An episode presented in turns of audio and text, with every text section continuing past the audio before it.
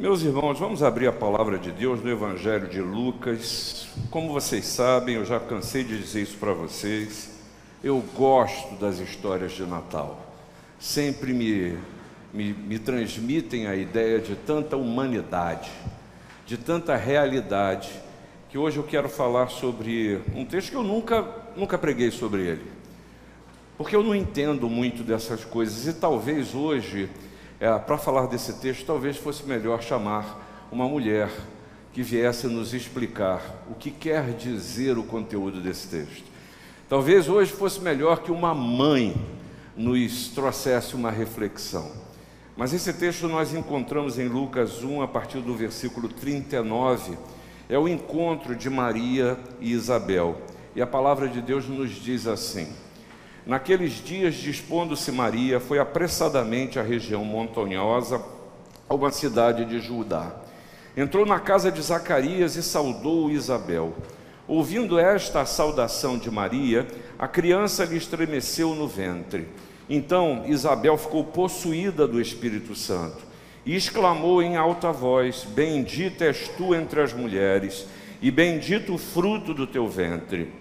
E de onde me provém que me venha visitar a mãe do meu Senhor, pois logo que me chegou aos ouvidos a voz da tua saudação, a criança estremeceu de alegria dentro em mim. Bem-aventurada a que creu, porque serão cumpridas as palavras que lhe foram ditas da parte do Senhor. Natal é sempre, eu gosto de Natal, já falei isso, né? Eu gosto de Natal, é, todo ano a gente tem Natal, mas a gente sempre percebe esse clima que nem eu percebo entre vocês que chegam aqui. É, Natal é o melhor de nós, né? Natal é ser família, Natal é felicidade, e como temos falado, nada melhor do que falar de bem-aventurança, de felicidade no dia de Natal. E aqui nós temos o encontro de duas mães felizes, ou melhor, duas mulheres grávidas. Mas Natal é verdade, é tempo de festa, de alegria, a gente tem a tendência de jogar para debaixo do tapete a realidade, a nossa vida, os nossos problemas. Não é hora de ficar pensando nessas coisas, é tempo de fugir da realidade e só encará-la no dia 2 de janeiro, porque afinal de contas, na semana que vem é ano novo e a gente vai falar que ano novo, vida nova, e mantemos os mesmos procedimentos e a vida segue é, normal. Mas eu queria que você se recordasse de quem nós estamos falando. Nós estamos falando de Isabel, uma mulher idosa, uma mulher estéril, uma mulher frustrada porque não conseguiria, não conseguira conceber. Seu marido, um sacerdote, eu, eu conversei com isso é, com a igreja no dia 17, no sábado, aqui. Seu marido, apesar de um sacerdote, ele não teve muita fé, ele duvidou do que aconteceria. E de repente Isabel está grávida e recebe a visita de Maria, uma adolescente, uma adolescente que aparece grávida numa sociedade não só machista, paternalista, em que a pena para o caso dela era apedrejamento, porque afinal de contas, essa mulher noiva e o noivado naquele, naquele momento já era um compromisso de, de casamento. E na verdade nós estamos falando de duas mulheres que se alegram pela gravidez, mas fruto de momentos de extrema luta, de extrema dificuldade, com a insegurança de, do momento que viviam. E aí eu quero pedir para você, não minimize a história da vida dos outros. A gente sempre tende a minimizar o problema dos outros. Nós é que verdadeiramente temos problemas e dificuldades. E aqui acontece a mesma coisa. Ah, como eu gostaria de ouvir uma mulher falar sobre isso. Sobre o começo da gravidez.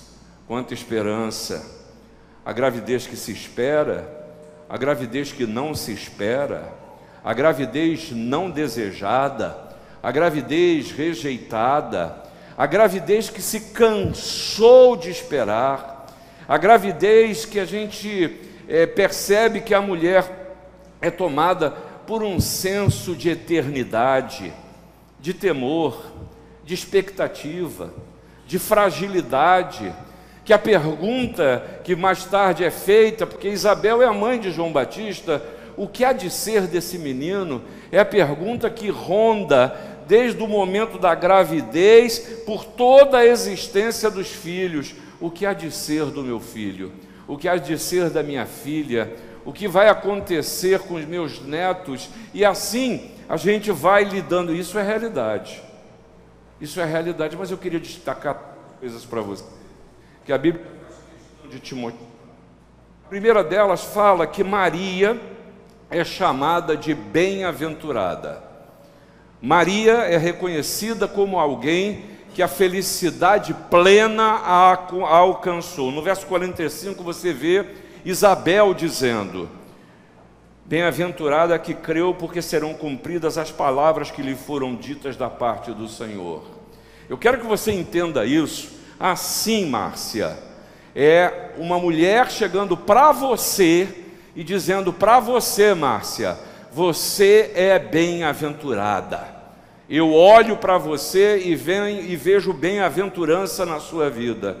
Eu quero que você leia isso, um olhar do outro sobre você. Mas também outra segunda coisa que me chama a atenção é que não adianta todo mundo dizer que você tem uma vida que é plena de felicidade, mas é preciso que você reconheça isso. E Maria reconhece isso no versículo 48, ela se diz: Eu realmente sou bem-aventurada. Desde agora, todas as gerações me considerarão bem-aventurada. Os outros dizem, e Maria reconhece a bem-aventurança sobre a sua vida. E aí, irmãos, bem-aventurança não é alguma coisa que é fruto de um dia de festa, é estado de espírito. Bem-aventurança não é determinada pelas circunstâncias, porque bem-aventurança é saciedade de alma, é alma que se sente completa, é alma que sabe que até não entende aquelas circunstâncias. Eu estou grávida sem ter coabitado, eu estou grávida e sou uma velha, é, uma idosa velha, estéril, sem condições estou grávida, o que, que vai ser disso? Bem-aventurança é saciedade de alma, e é sobre isso que eu quero falar para você nessa noite. Sobre felicidade. Sobre felicidade no dia de Natal. Maria nos ensina o porquê é bem-aventurada. Maria nos ensina como ser bem-aventurada. E a primeira coisa que, de uma maneira muito clara, muito objetiva, Isabel reconhece a bem-aventurança na vida de Maria. E reconhece essa bem-aventurança porque Maria creu, porque Maria acreditou. Ela acreditou que o que estava acontecendo na sua vida vinha de Deus. Ela acreditou que o seu contexto de vida tinha a mão de Deus. E aí eu quero dizer para você uma coisa: cuidado Cuidado, cuidado com a maneira como você enxerga a sua realidade, porque daquilo que você está vivendo é o embrião de construção que Deus tem para a sua vida. Cuidado, porque você pode estar negando mensagens que elas são mensagens de anjo, como aquele que recebeu a mensagem que recebeu Maria.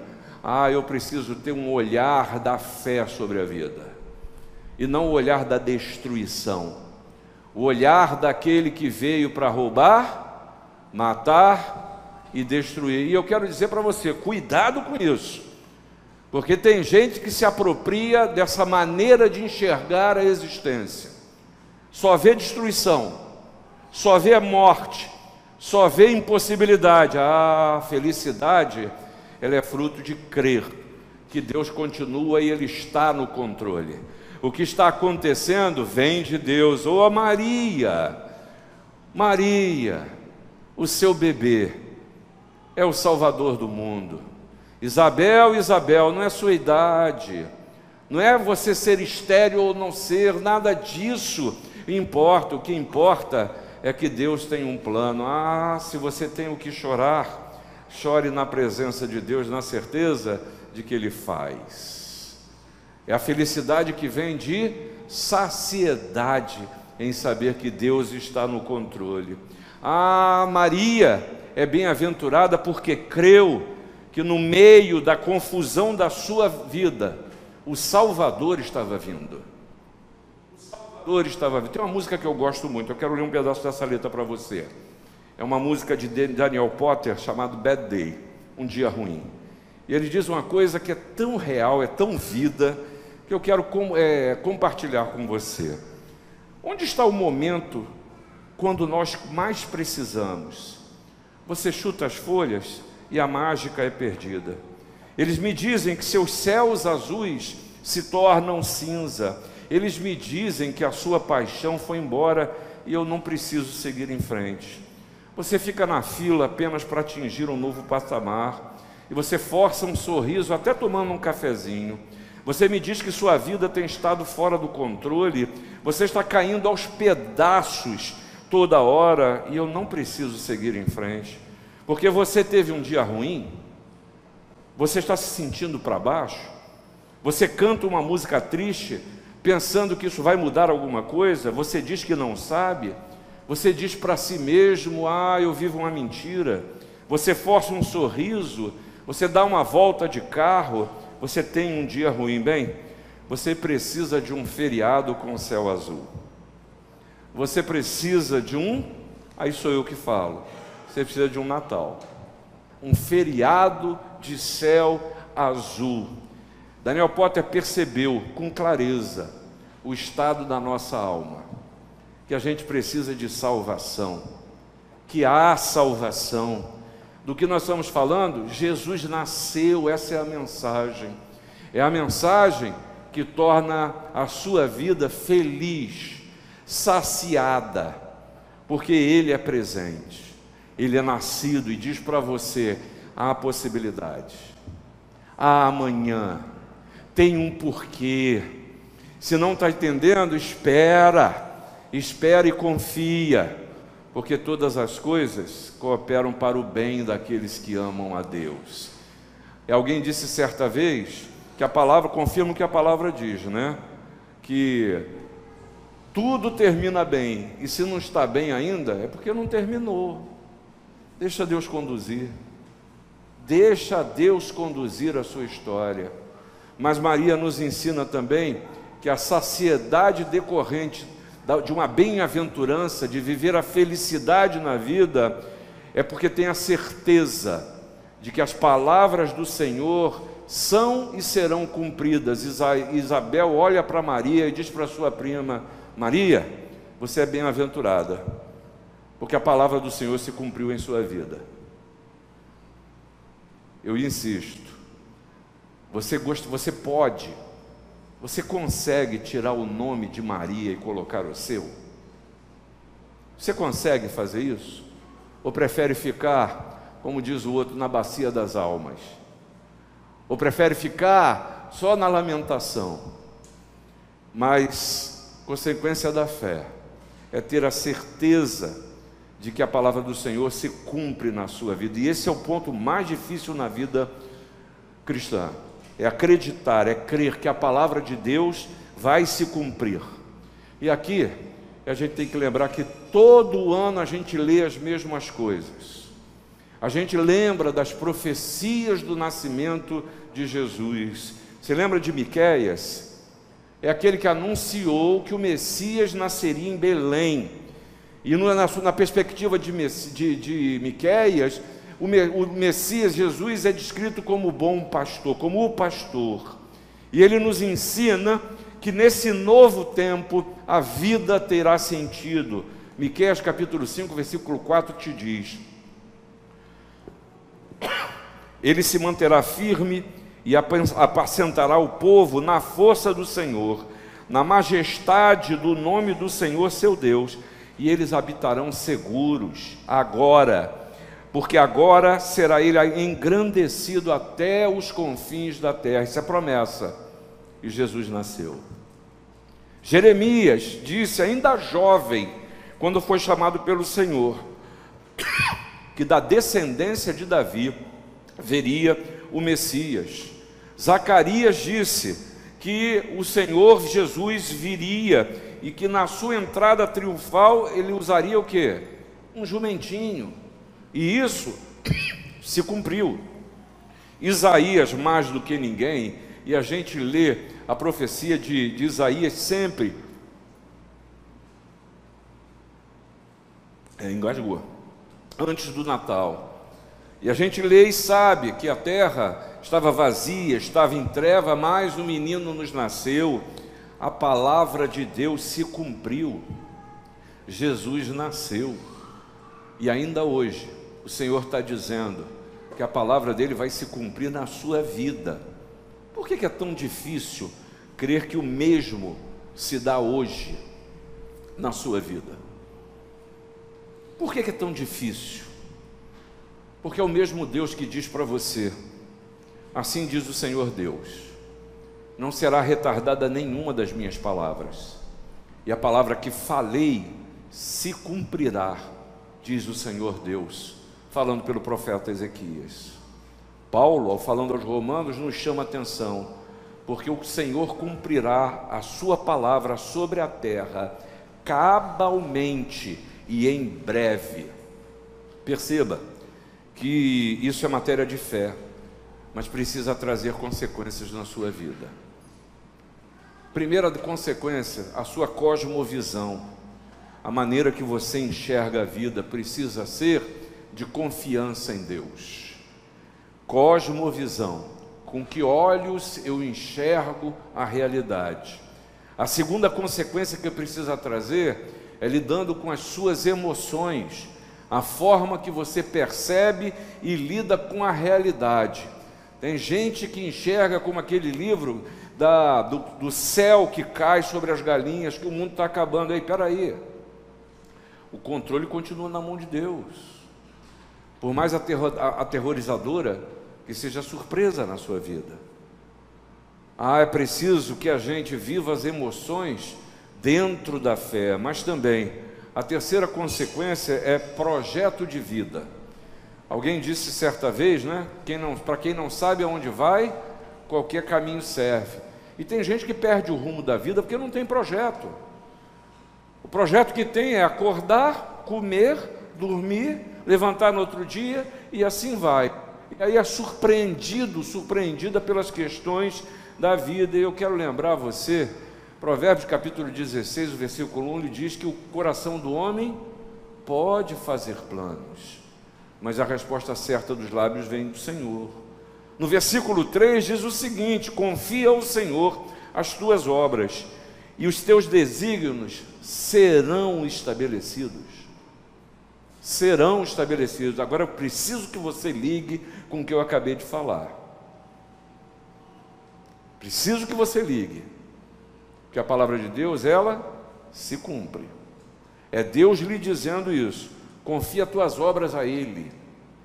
Ou melhor, o Deus falando a você: confia as suas obras a mim, que os seus desígnios vão ser estabelecidos. E depois no versículo 9 desse capítulo 16, você ainda ouve da parte de Deus.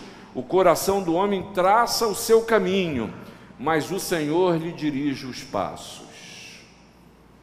Eu acho que no dia de Natal, prestes a acabar um, o, o ano, talvez seja um tempo da gente ter comunhão em família, mas também eu fazer uma avaliação sobre o estilo de vida que tenho levado, na certeza que Deus está dizendo: meu filho, vai Vai, segue em frente, faz, caminha, os teus desígnios vão ser estabelecidos. Ah, mas o Senhor quer, fica tranquilo, porque se você confiar no Senhor, o seu projeto, Ele responde. É isso que Deus está falando. Ele não vai permitir acontecer na sua vida aquilo que não vai te abençoar. Isso não é mal, isso é bem você já tem a certeza de que o Senhor está dizendo: escolhe o caminho e eu vou te conduzir. E eu vou te conduzir. Eu acho que isso muda bastante a nossa forma de enxergar a vida, tendo a certeza de que a palavra de Deus vai se cumprir. Isso traz felicidade. Isso é uma bem-aventurança. Isso é saciedade para a alma. Mas finalmente, Maria e Isabel nos ensinam que bem-aventurança é uma coisa, felicidade, estado de alma é uma coisa, e outra coisa, ela fala no versículo 44, que é a alegria de viver. Alegria de viver. Se tem uma coisa que é um contrassenso, é crente emburrado.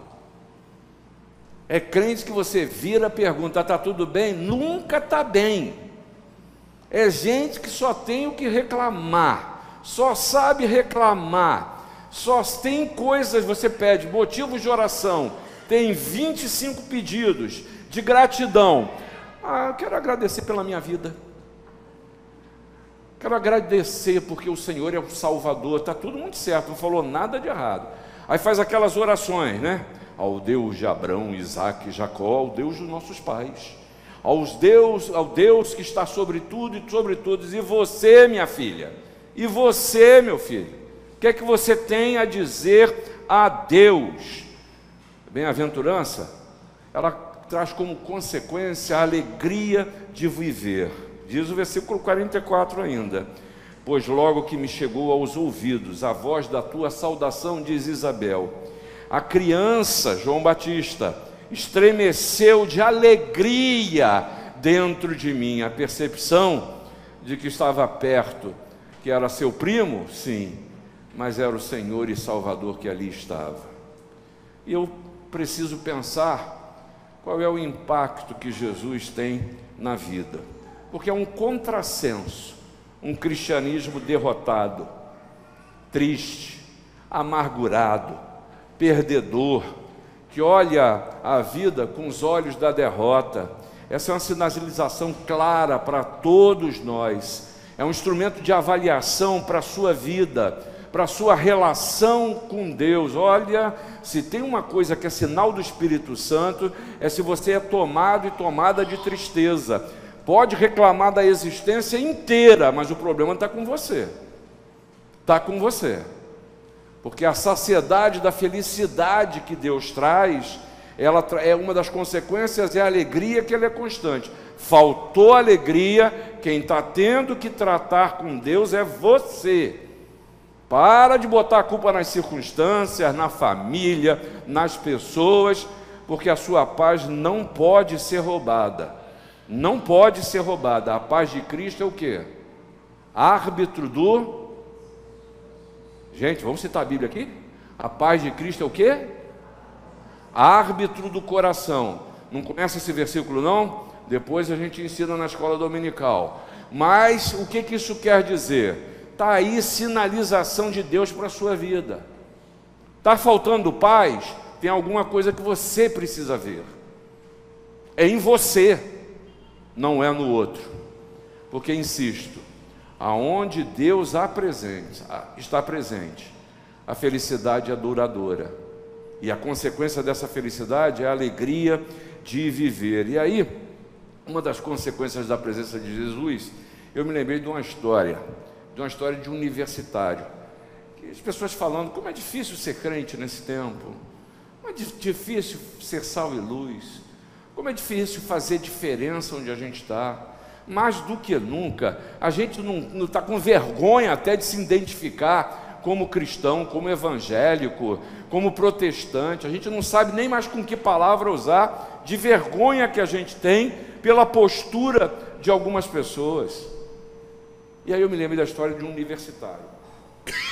O pastor falando aos jovens, dizendo: você tem que testemunhar a palavra. E chegou para um jovem e perguntou: Você tem tido dificuldade em, em, falar da palavra de Deus, do amor de Deus? Não, nenhuma. Lá na faculdade ninguém sabe que eu sou cristão. 007. Esse é o agente secreto. Eu quero convidar você a olhar de fora para dentro, a você. Porque uma das grandes questões desse tempo é o impacto que o cristianismo tem na sociedade. É só cultura religiosa? É só castração moral? É só história da carochinha? Por isso que se é um tema que tem tomado a minha mente, o meu coração, é a irrelevância da fé. Irrelevância da fé. E um dos grandes desafios nesse tempo será mostrar a verdadeira consequência da fé em Jesus. Isso não é falar de igreja, isso não é na igreja. Isso não é a nossa opção política, definitivamente.